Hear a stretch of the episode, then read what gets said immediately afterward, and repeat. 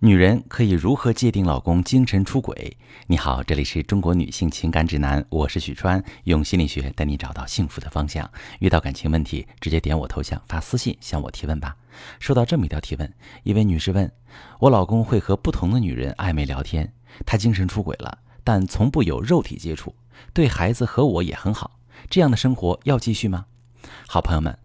呃，但凡女士提出这个问题，首先要弄清楚一个核心，就是精神出轨是怎么界定的，是什么程度的聊天是暧昧聊天？抛开这个核心，这个问题就无法回答。我拿我最近接待的一位来访者的情况举例子啊，她控诉老公和多个女同事暧昧聊天，但她老公不承认这是暧昧，说只是同事间的正常社交对话。那么，想要解决这对夫妻的问题，首先要做的一定是通过沟通去确定夫妻俩在边界上能够达成共识。我能接受的社交尺度是什么？你遵循的社交尺度是什么？究竟怎样的社交尺度是可以被双方都接受的？比如，丈夫平时偶然在下班时让女同事搭顺风车，哎，这意味着什么呢？可以界定为搞暧昧吗？这没有标准答案。重点要看这个男人的妻子是怎么看待这个问题的。每个女人在特定的问题上都有不同的看法。我认为每个女人的看法都值得丈夫引起充分的重视并认真考量。有的女人觉得只要老公没有瞒着这件事儿就完全没问题，偶尔给同事行个方便当然可以。有的女人觉得心里不大舒服，希望老公非必要时不要这么做。如有必要，务必请同事坐后排，并事先跟妻子报备。有的女人则完全不接受了，认为这样算是越界了，存在隐患。那无论是什么想法，夫妻双方一定要摆在台面上沟通，互相重视对方的想法和感受，最终讨论出一个双方都可以接受的执行方案。我拿暧昧聊天这件事来说，你说对方和不同的女人暧昧聊天，哎，这些女人的角色是什么呢？陌生网友、同事、客户，还是需要定期维护的人脉。首先，不同的角色性质也不一样，你完全可以要求老公切断和某些角色的聊天，无论暧昧不暧昧。比如，老公，我不接受你和网上的陌生人闲聊，这对我来说算是踩红线了。其次，对于某一些必要的社交角色，你可以告诉老公你能接受的尺度。比如，老公，我希望你和异性同事聊天不要用表情包，不要交流工作以外的话题，这是我的底线。另外，涉及到有些重要的人际关系，维护起来需要一些技巧，不能太死板，需要说一些风趣幽默的话，或闲扯一些嘘寒问暖的问题。你也可以告诉老公，你能接受的底线在哪里。比如，老公，无论什么情况，聊情感或者性方面的敏感话题是我完全不能接受的，并且我需要你和某某人的聊天记录在我面前公开透明。如果真如你所说，你老公对你和孩子都很好，那说明他是一个有责任感并且有家庭观念的男人。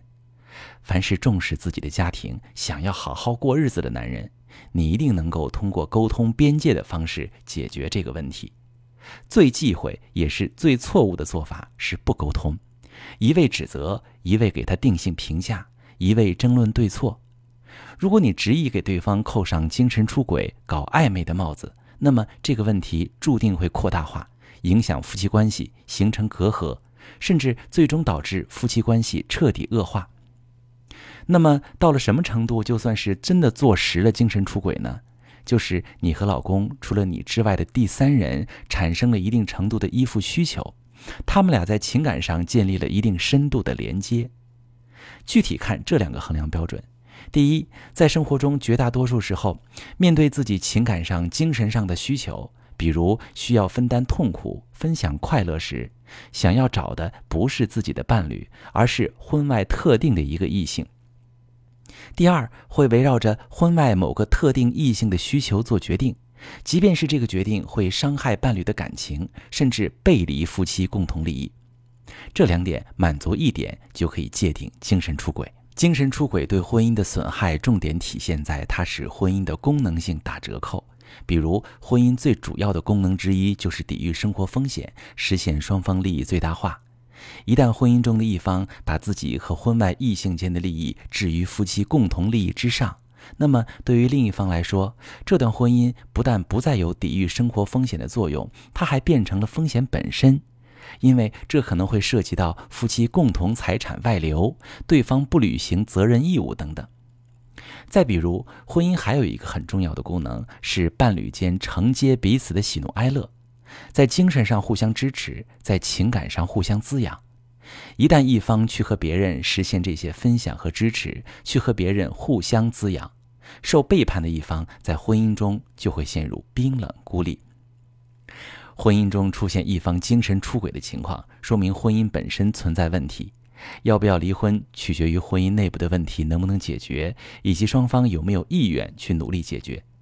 所以，遭遇精神背叛的朋友们，如果想得到适合自己情况的处理建议，必须把自己婚姻中的具体矛盾和夫妻相处的状态细节描述出来，这样才能找到症结、根源、对症分析处理。你可以把你的细节发私信，详细跟我说说，我来帮你具体分析。我是许川。如果你正在经历感情问题、婚姻危机，可以点我的头像，把你的问题发私信告诉我，我来帮你解决。如果你的朋友有感情问题、婚姻危机，把我的节目发给他，我们一起帮助他。喜欢我的节目就订阅我、关注我，我们一起做更好的自己。